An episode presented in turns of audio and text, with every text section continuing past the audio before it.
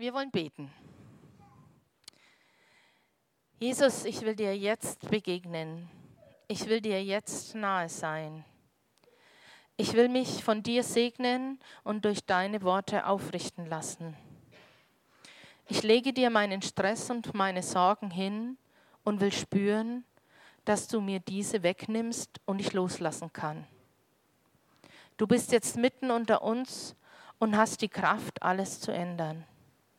Hier bin ich, schau auf dich, öffne du mein Herz für dich. Amen. In diesem Sinne begrüße ich euch alle ganz herzlich hier im Saal und auch an allen möglichen Bildschirmen, die uns jetzt sehen oder noch nachgucken. Herzlich willkommen zu diesem Gottesdienst. Ich hoffe, ihr könnt heute einfach Jesus begegnen in der Stunde, die wir zusammen sind und mit offenen Ohren und Herzen und in Worten und Liedern unseren Heiland auch hören, wenn er zu euch redet, wenn er euch nahe sein will. Ich habe am Anfang eine Frage an euch. Was, wie geht's euch, wenn ihr jemanden aus eurem Leben erzählt und ihr habt das Gefühl, ja, der versteht mich in meiner Situation. Da zeigt jemand Empathie und, und zeigt einfach Mitgefühl. Wie geht's euch dann? Ich vermute, die meisten finden es eine positive Erfahrung, wenn es so geht. Aber vielleicht kennt ihr auch die andere Situation, dass ihr jemanden euer Herz ausschüttet oder über ein Problem redet und derjenige versteht euch überhaupt nicht. Vielleicht sagt er am Ende noch, ich weiß gar nicht, was du hast. Ist doch alles kein Problem.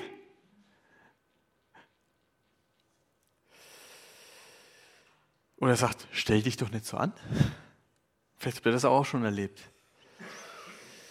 Das ist besonders hart. Das ist nichts, was wir gerne hören wollen und was uns schwerfällt, wenn uns jemand nicht versteht.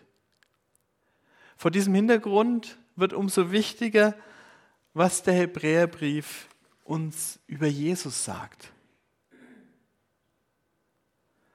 Denn das soll uns Mut geben zum Durchhalten und zum Festhalten. Wir lesen in Hebräer Kapitel 4, Vers 14. Weil wir nun aber einen großen hohen Priester haben, der den ganzen Himmel bis hin zum Thron Gottes durchschritten hat.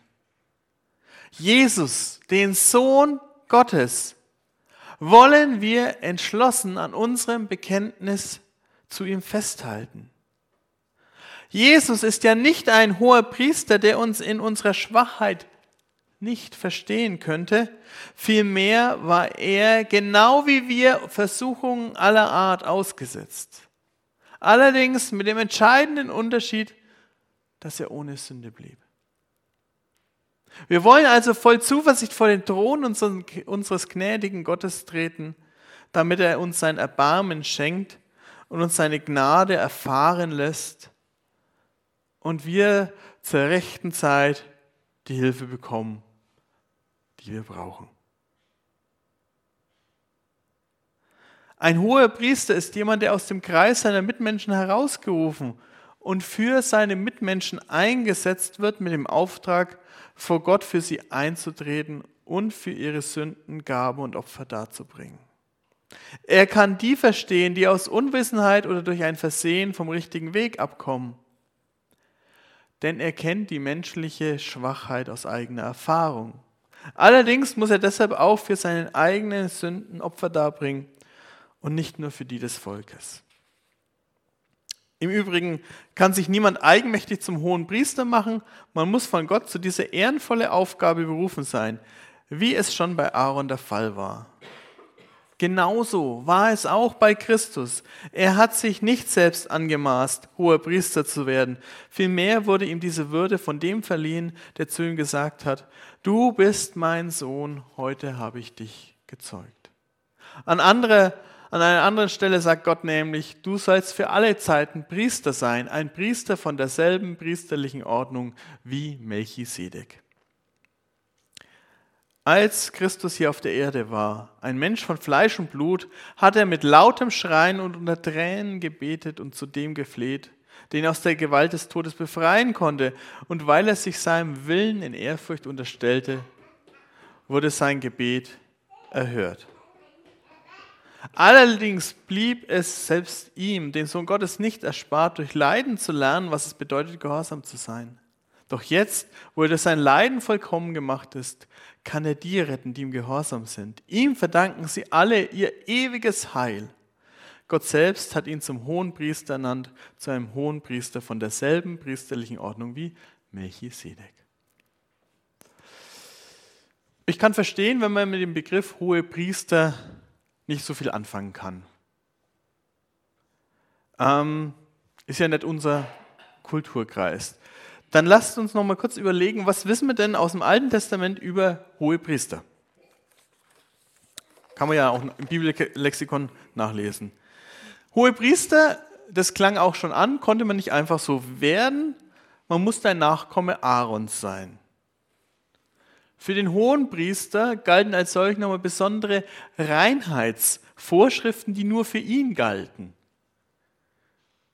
Also er musste besondere Reinheitsvorschriften halten, zum Beispiel, selbst wenn seine Eltern gestorben sind, durfte er sich an ihnen nicht unrein machen. Also der war nochmal wirklich von der normalen Priesterschaft abgesetzt. Besondere Regeln, die er befolgen musste. Der hohe Priester war derjenige, der die Lose geworfen hat, die Lose Licht und Recht, um den Willen Gottes zu erfragen. Das dürfte auch nur er machen. Und das Allerwichtigste, er war der einzigste Mensch in ganz Israel, der am großen Versöhnungstag in das Allerheiligste gehen durfte, einmal im Jahr in das Allerheiligste um dort das Opfer für die Sünden des Volkes darzubringen und da Vergebung fürs ganze Volk zu erwirken. Also eine große, eine verantwortungsvolle Aufgabe und eine ganz besondere Verantwortung, die er da hat. Muss man sich einmal vorstellen, einmal im Jahr dürfte da einer hingehen. Ein einziger aus dem ganzen Volk. Und es war entscheidend, dass er das gemacht hat, damit klar war, ja, Gott hat uns unsere Schuld vergeben. Also selbst wenn wir denken, ja, hohe Priester, das Einzige, was mir zu dem Thema einfällt, ist vielleicht der Papst. Nein, es ist bedeutender als selbst der Papst. Das ist das Bild, um das es geht. Das war die Person. Und vor diesem Hintergrund wird nun von Jesus gesprochen als dem Hohepriester. Jesus ist der Hohepriester. Und er ist die Erfüllung dessen, was im Alten Testament angedeutet wurde. Gerade der Hebräerbrief spricht viel davon, dass das, was man im Alten Testament findet, eine Vorschau, eine Vorschattung, ein Modell dessen ist, was sich in Christus erfüllt hat. Na, ihr kennt es ja, wenn man irgendwo ein Modell sieht, vielleicht habt man irgendwo ein Architekt euch ein Modell am Computer gezeichnet, man sieht ein Modell und bekommt eine ungefähre Vorstellung. Dann aber, wenn das Haus gebaut ist und man im Haus steht, dann denkt man sich zumindest als Laie, der damit nicht täglich zu tun hat, ach so ist das gedacht. So sieht das wirklich aus. Und wir merken im Unterschied, ein Modell hilft uns, etwas zu verstehen, aber wenn wir dann das Original sehen, dann ist es in vielen Fällen nochmal beeindruckender, oder? Also so, es gibt ja so nachgebaute, original nachgebaute Autos im Maßstab 1 zu 20. Aber das ist ja ein großer Unterschied, ob ich das als Modell dastehen habe oder ob ich drin sitze und damit fahre. Und das ist der Punkt, den eigentlich immer, um es den immer und immer wieder geht im Hebräerbrief zu sagen, da, das, was ihr im Alten Testament erlebt habt, was euch Jahrhunderte als Volk getragen hat, was eure Identität aufs tiefste geformt hat, all das erfüllt sich nun auf eine viel vollkommenere Weise in Jesus Christus. Und wenn schon dieser Hohepriester bedeutend war, ist es Jesus Christus als unser Hohepriester noch viel mehr, den besondere Eigenschaften auszeigen, auszeichnen. Denn wir haben natürlich die Frage eigentlich in uns, wie kann uns denn bitte schön ein unendlicher, unbeschreiblicher, unbegreiflicher Gott, von dem wir singen, wie kann er mich kleinen Menschen denn überhaupt verstehen? Und das heißt es ja da auch, wir haben einen großen hohen Priester, der den ganzen Himmel bis hin zum Thron Gottes durchschritten hat. Das ist ja eigentlich unvorstellbar. Und doch ist dieser hohe Priester Jesus einer, der uns in unserer Schwachheit verstehen könnte, weil er genau wie wir Versuchungen aller Art ausgesetzt war. Allerdings mit dem entscheidenden Unterschied, dass er ohne Sünde blieb. Und das ist etwas, was wichtig für uns ist. Wenn wir zu Jesus kommen, wird er nie sagen, jetzt stell dich mal nicht so an. Was soll das bitte? Sondern da ist einer, der uns versteht, der Mitleid, Empathie mit uns hat, mit unserer Schuld, mit unserer Sünde, der weiß, was es heißt, versucht zu sein.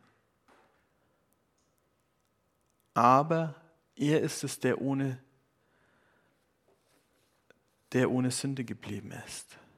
Das ist der entscheidende Unterschied. Aber dennoch kann er uns verstehen.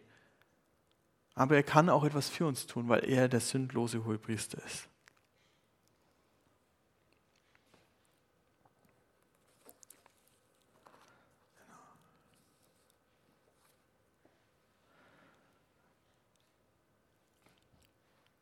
Jesus wurde in allem versucht, das macht auch die Geschichte, wenn man es nachliest, die versuchen Jesus, wo er in der Wüste war. Da ging es ja darum, dass er Hunger gehabt hat und er sagt, nein, der Mensch lebt nicht vom Brot allein, dass er ja gesagt wurde, na, komm, dir passiert doch nichts. Äh, aber er sagt, nein, du sollst den Herrn, dein Gott, nicht versuchen. Und dass ihm unendliche Macht angeboten wurde. Aber er auch sagt, nein, wir sollen Gott allein anbeten. Das ist wirklich umfassend, was Jesus da erlebt hat und es, darin können wir uns wiederfinden. Und hier ist auch ein wichtiger Unterschied zu den Priestern des Alten Bundes. Die Priester des Alten Bundes kennen zwar auch die menschliche Schwachheit aus eigener Erfahrung, aber sie müssen zuerst, bevor sie ins Allerheiligste geben, auch ein Opfer für ihre Schuld bringen. Und Jesus musste das nicht.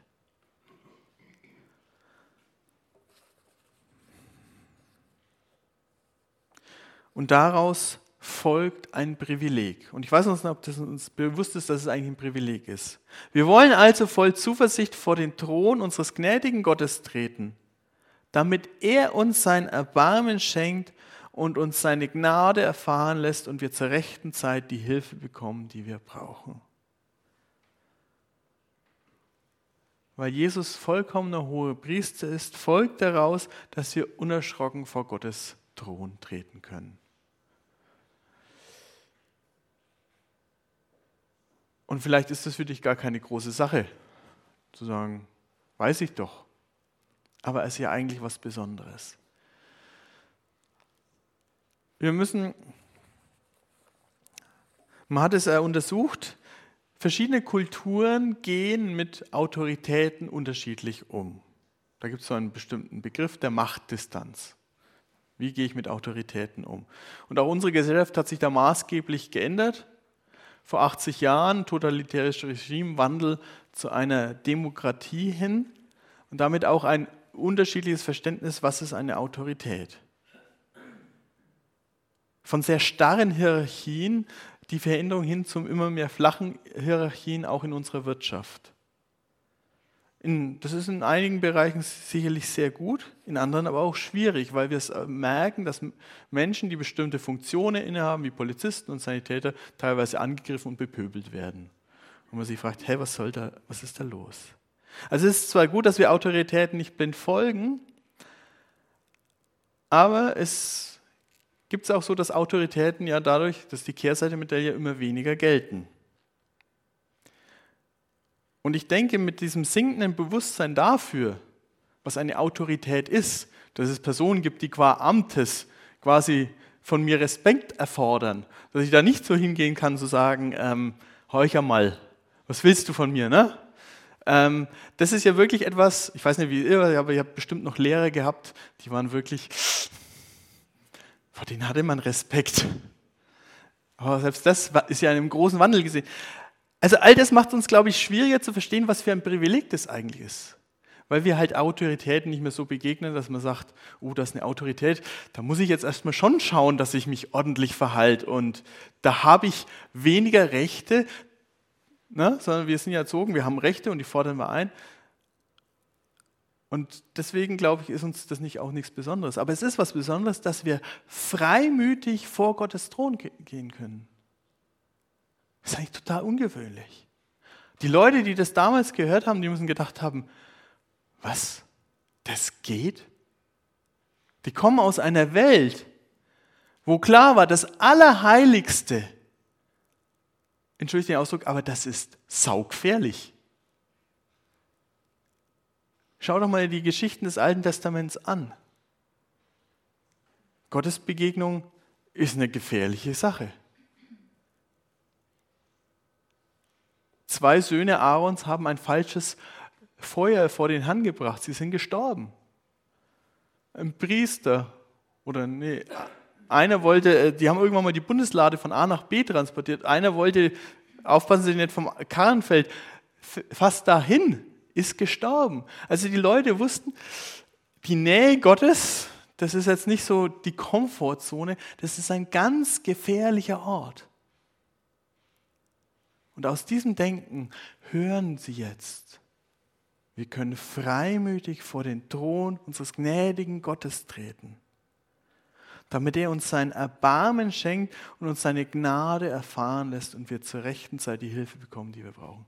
Also das ist eine fundamentale Veränderung. Und es ist schön, wenn das für euch klar und logisch ist und denkt, ist doch keine große Sache. Aber es ist trotzdem ein Riesengeschenk. Und ich will niemandem sagen, du musst Angst vor Gott haben. Aber ich will dir sagen, dass du keine Angst vor Gott hast, ist nicht selbstverständlich. Dann ist das Geschenk der Gnade und das Wirken von Jesus Christus.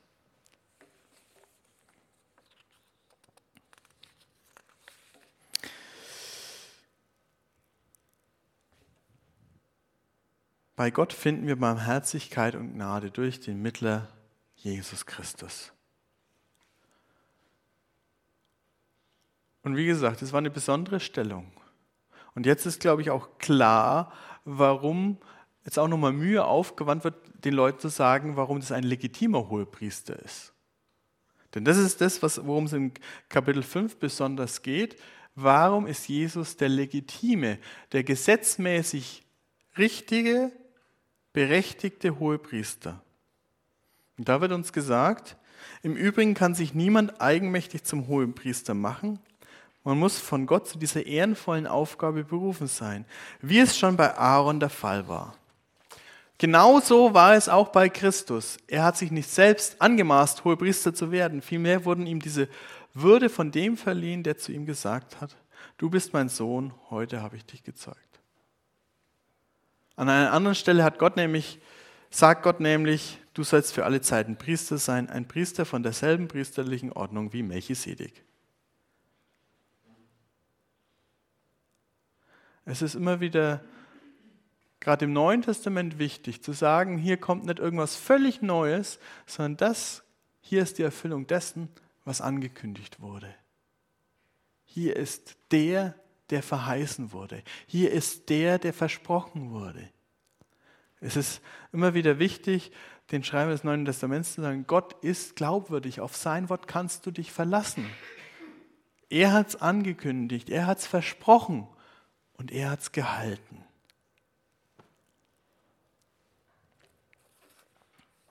Und er ist ein Priester nach der Ordnung Melchisedeks. Und wer sich jetzt fragt, Melchi, wer nochmal? Das ist völlig in Ordnung. Denn der kommt nicht so oft vor in der Bibel. Aber ähm, es wird erst weiter hinten im Hebräerbrief erklärt, deswegen erkläre ich es an der Stelle noch nicht. Ihr könnt ja selber dann nochmal euch auf die Recherche begeben. Ähm, es ist nur so viel zum Verständnis zu sagen, die Ordnung Melchisedeks war quasi nochmal eine höhere Ordnung als die aaronitische Priesterordnung. Die Begründung ist letztlich, weil Abraham auch Melchisedek den ähm, Zehnten gegeben hat, aber zumindest klar ist, es ist eine höhere Ordnung. Quasi nochmal eine Klasse für sich. Das soll damit gesagt werden. Eine, was genau, wie gesagt, das wird erst weiter hinten erklärt. Also das, was Jesus als Hohenpriester ausmacht, ist zum einen seine Berufung und das zweite, und das ist vielleicht auch überraschend, sein Gehorsam. Als Christus hier auf der Erde war, ein Mensch von Fleisch und Blut, hat er mit lautem Schreien und unter Tränen gebetet und zu dem gefleht, den aus der Gewalt des Todes befreien konnte. Ihr wisst, welches Ereignis damit gemeint ist, oder? Golgatha. Und weil er sich, also Garten Gethsemane, und weil er sich in seinem Willen in Ehrfurcht unterstellte, wurde sein Gebet erhört.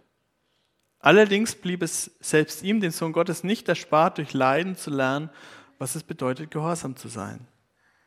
Doch jetzt, wo er durch sein Leiden vollkommen gemacht ist, kann er die retten, die ihm gehorsam sind. Ihm verdanken sie alle ihr ewiges Heil. Ihm verdanken sie alle ihr ewiges Heil. Er ist der Urheber unserer Rettung, weil er gehorsam war, gehorsam bis zum Tod am Kreuz. Wir als Menschen sind eigentlich Gott ungehorsam seit Adam. Jesus ist aber der, der gehorsam war und deswegen alle retten kann. Und das ist etwas Besonderes. Wir können zu Gott kommen, ohne Angst vor Strafe, freimütig, einfach so.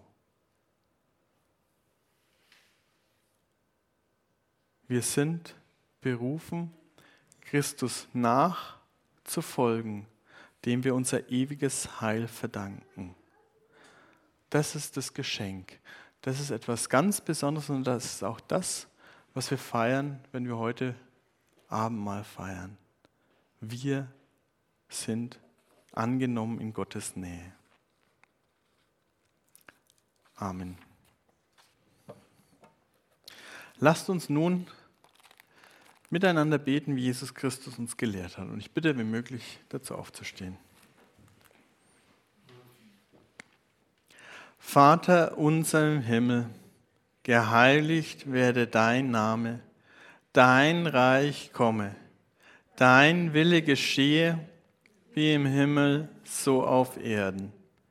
Unser tägliches Brot gib uns heute und vergib uns unsere Schuld, wie auch wir vergeben unseren Schuldigern. Und führe uns nicht in Versuchung, sondern erlöse uns von dem Bösen, denn dein ist das Reich und die Kraft und die Herrlichkeit in Ewigkeit. Amen.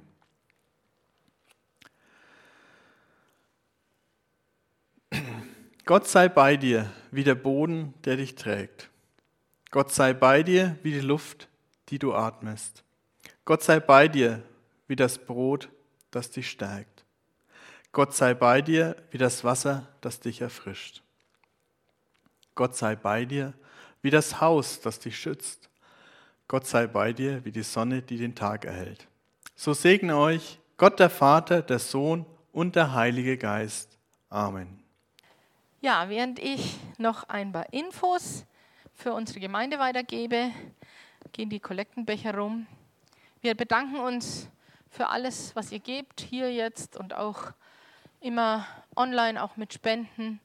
Ihr wisst, wir sind auf Spenden angewiesen. Wir finanzieren uns rein durch Spenden. Herzlichen Dank, dass das immer noch möglich ist. Auch da ist großer Segen und große Gebebereitschaft da. Herzlichen Dank. Ja, nächstes Wochenende hat schon seine, wie sagt man, Schatten vorausgeworfen. Es ist Bausteine Welt. Ähm, von Freitag bis Sonntag ist es hier sehr laut. Das Geklimper der Bausteine, ich werde es nie vergessen, ich war da auch schon ab und zu dabei. Es ist sehr laut. Herzlichen Dank für alle Mitarbeiter, die da wirklich mit Herzblut dabei sind und es für die Kinder ähm, ja, gestalten. Auch der Gottesdienst ist im Sinne der Bausteinewelt nächsten Sonntag 10.30 Uhr. Es ist der Abschlussgottesdienst und dann wird wahrscheinlich wieder eine Stadt eröffnet oder irgendwas zum Anschauen sein. Für die Bausteinewelt wird ähm, nach dem Gottesdienst vorbereitet. Ich glaube, Stühle werden gestellt und Tische. Jede Hand, die mithilft, ist willkommen. Herzlichen Dank schon mal dafür. Und nach dem Aufbauen gibt es noch ein Schmankerl, da gibt es noch irgendwas zu essen, also bleibt da dann könnt ihr auch, euch auch stärken danach. Herzlichen Dank an die Nadine, die hat da was mitgebracht. Die Isabella, ich glaube, es sind Reste vom Geburtstag. Am Montag, den 4.3., sage ich schon mal, falls das nächste Woche bei der Bausteinewelt vielleicht nicht so mehr ankommt. 20 Uhr ist Gebetstreff bei den Richters in Schnabelweid. Und noch etwas ganz Besonderes kann ich auch anbieten. Am Montag, den 18.03., kommt Karl Vater zu uns hier in unseren Räumen. Der Holger hat es organisiert, vielen Dank dafür. Der hält von 9.30 Uhr bis 15.30 Uhr einen Seminartag, ist für die Hauptamtlichen des HGVs, da haben sich auch schon einige angemeldet, aber von uns, von der Gemeinde, kann jeder noch gerne dazukommen. Und abends hält er noch einen Vortrag um 20 Uhr, die nächste Generation in der Gemeinde erreichen. Finde ich super spannend. Herzliche Einladung auch dazu. Da sind dann, ich weiß nicht, ob die Hauptamtlichen bleiben, die meisten nicht. Also kommt zahlreich aus der Gemeinde, wenn wir schon mal so jemanden da haben. Herzliche Einladung. Ähm, man sollte sich anmelden, es geht online oder auch beim Holger direkt. Und es gibt was zum Mittagessen, noch sowas, was Anreiz bieten könnte. Ja, jetzt bleibt mir noch kurz, mich bei allen Beteiligten vom Gottesdienst zu bedanken, bei meinen Mitsängern und bei Ton und Technik und allen, die Stühle gestellt haben. Es ist immer für das Abendmahl, für den schönen Abendmahlstisch. Herzlichen Dank für alle, dass ihr da euch einsetzt.